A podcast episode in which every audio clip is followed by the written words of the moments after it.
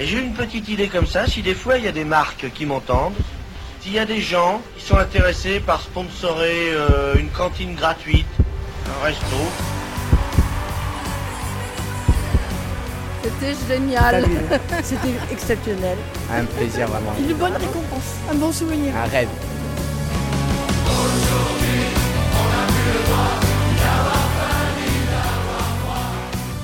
En janvier 2024, les Enfoirés fêtaient leurs 35 ans sur la scène de l'Arkea Arena de Bordeaux.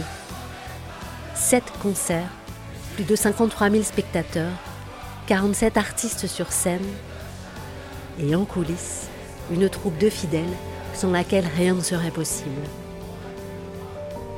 Vous écoutez Enfoirés, l'armée du cœur des restos. Épisode 3, Enfoirés toute l'année. c'est parti On vit enfoiré, on pense enfoiré, et on pense à ce spectacle toute l'année. Anne, directrice artistique bénévole. Même pendant qu'on fait celui-là, bah, tout d'un coup on se dit mais mince pourquoi j'ai pas pensé à ça? Donc c'est vrai que c'est un peu euh, quelque chose à laquelle on pense tout le temps, voilà. Avec un WhatsApp, enfoiré 2024-2025, et on commence à envoyer les idées, les idées de costumes, les idées de, de tableaux, de des photos qui inspirent, euh, des clips, des pubs, euh, des tas de choses comme ça qu'on commence à mettre dans le WhatsApp. Bien là, on va arriver effectivement dans une phase où euh, Frédéric, responsable bénévole des Enfoirés. on va rendre l'Arkea à son propriétaire avec euh, le plus de propreté possible. On va enlever toute notre salle de jeu. Ça va repartir chez tous nos partenaires. On va ensuite rentrer dans une phase ben, de euh, comptable hein, où il va falloir effectivement euh, faire le bilan euh, financier de l'édition. On aura aussi très rapidement à devoir choisir l'année prochaine. Dès la sortie de Bordeaux, on se projette sur l'édition 2025 puisque les salles sont toutes sollicitées aujourd'hui pour les autres spectacles. Donc il nous faut être très vite engagé là. Et après, on a effectivement tout un processus jusqu'à l'émission, jusqu'à la diffusion. Il va y avoir l'édition du CD et du DVD, tout ce cheminement jusqu'au printemps qui est bien tracé, bien identifié. Et quand on commence les réunions, avril on fait un débrief de l'édition, Et une fois que l'été arrive, on a déjà des séances de travail du côté sans doute artistique. Et dès septembre, là, on rentre dans une phase qui va être ascensionnelle jusqu'à l'événement de janvier. Et euh, petit à petit, on va livrer un planning À partir de septembre, bah, c'est deux fois par semaine. Le lundi, c'est les chansons. Le vendredi, c'est les sketchs. Voilà, ce qui fait que après, on laisse euh, les costumes et les décors euh, se faire. Et on revient quand on rentre, on refait un tour, on voit si tout fonctionne bien. Je pense qu'on ne peut pas avoir de temps mort parce que euh, c'est encore une fois une cause qui nous anime toute l'année. On ne va pas faire, on n'est pas en vacances des restos. Je me rends compte que les enfoirés sont une grosse partie de, de mon activité en termes de temps en tous les cas. Xavier, chef d'éco. C'est une opération que je commence moi en juin où je commence à dessiner le plateau et puis après on commence à travailler euh, sur les différents tableaux à partir de, de septembre. C'est euh, quasiment euh, deux à trois réunions euh, de 4-5 heures par, par semaine. Donc 3 fois 4, 12, c'est 12 heures par semaine d'investissement quoi. Presque jusqu'à jusqu'au mois de décembre quoi. Plus après le temps passé en janvier quand je suis là 15 jours. euh, et que je suis le chantier et que je suis les tableaux quand ça va pas, on les transforme sur place. Voilà. Bah, la performance, elle vient surtout du fait que finalement, c'est pas la principale activité de tout le monde et que ça demande un investissement quand même très important. C'est une grosse machine. Charlotte, chef costumière. Évidemment, ça, on s'y prend très tôt à l'avance. On ne fait jamais à plein temps parce qu'on est euh, aussi bénévole, évidemment, en, en partie. Donc, du coup, on s'y prend très tôt. Il y a des réunions. J'essaye de trouver ce qui, ce qui irait le mieux. Parce que c'est une machine où il faut que tout aille ensemble. C'est-à-dire, il pense à une idée de mise en scène. Ensuite, il faut voir dans la réalisation du tableau.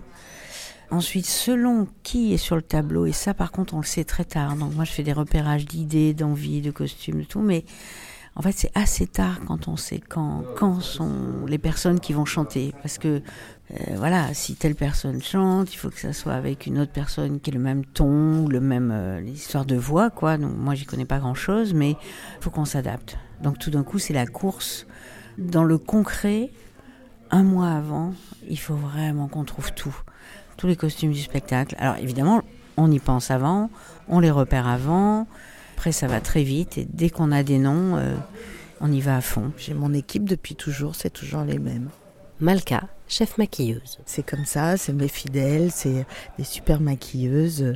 J'ai confiance en elles. Elles savent aussi comment se déroulent les enfoirés. Elles connaissent aussi tous les artistes, donc c'est très simple. On est sept les jours de, de captation et trois les jours de concert. Parce que logiquement, les hommes viennent moins se faire maquiller ce jour-là, bien qu'on en a eu un peu plus cette année. Mais j'ai l'impression qu'ils sont de plus en plus nombreux. Nous, on a commencé, ils étaient une vingtaine d'artistes, maintenant on en est à 50 et quelques. Hein. Après, on a une semaine à Montrouge et on essaye de compiler leurs répétitions, où ils découvrent leurs chansons, ils apprennent avec les musiciens. Et du coup, nous, on grève des essayages là-dessus. Mais on découvre tous les tableaux comme ça. Alors, c'est un par un, donc on n'a pas une vue d'ensemble, mais on imagine. Et euh, après, ça a une magie euh, assez étonnante, enfin, j'espère qui fait que tout fonctionne. Je vais vous dire la réalité, parce qu'on peut se dire, waouh, ils doivent travailler euh, six mois avant. Thierry, chef coiffeur. Pas du tout. J'ai reçu euh, la Bible euh, dix jours avant comprendre à peu près le gros du, du travail. Donc là, j'ai commencé à me mettre en réflexion, à savoir ce qu'on avait déjà, qu'est-ce qu'il fallait aller chercher pour pouvoir construire les différents tableaux. Et après, j'ai envie de dire, c'est quand on arrive sur le dernier moment, ici, où on découvre tout le déroulé euh, du show.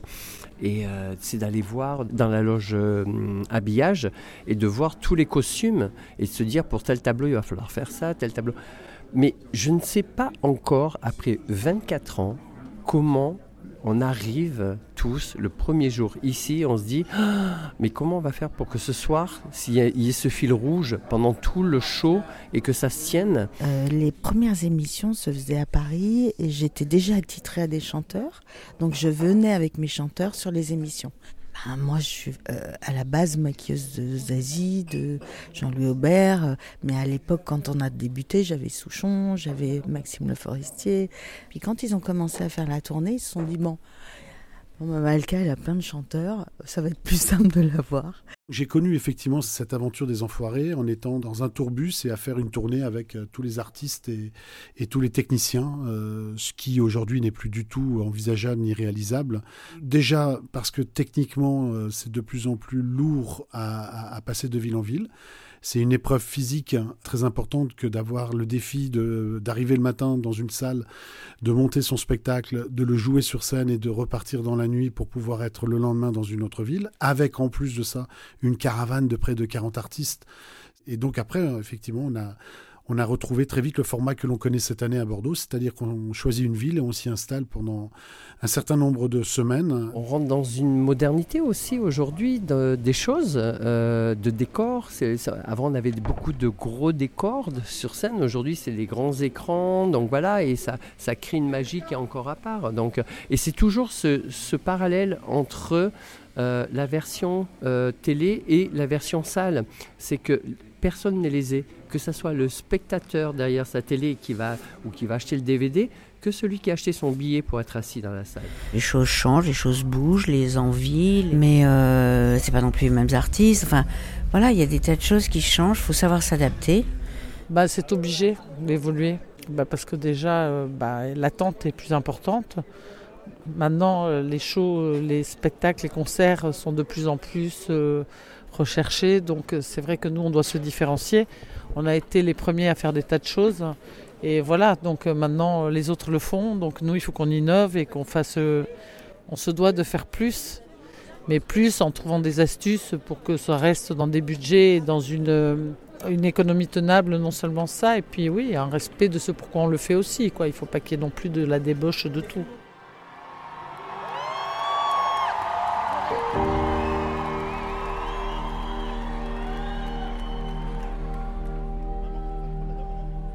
Un plaisir.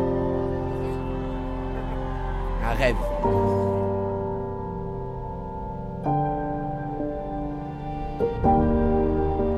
Vous venez d'écouter Enfoiré, l'armée du cœur des restos. Un podcast mijoté avec amour par les restos du cœur. À suivre, l'esprit resto. Dans ce quatrième épisode, les enfoirés évoquent le lien particulier qui les unit.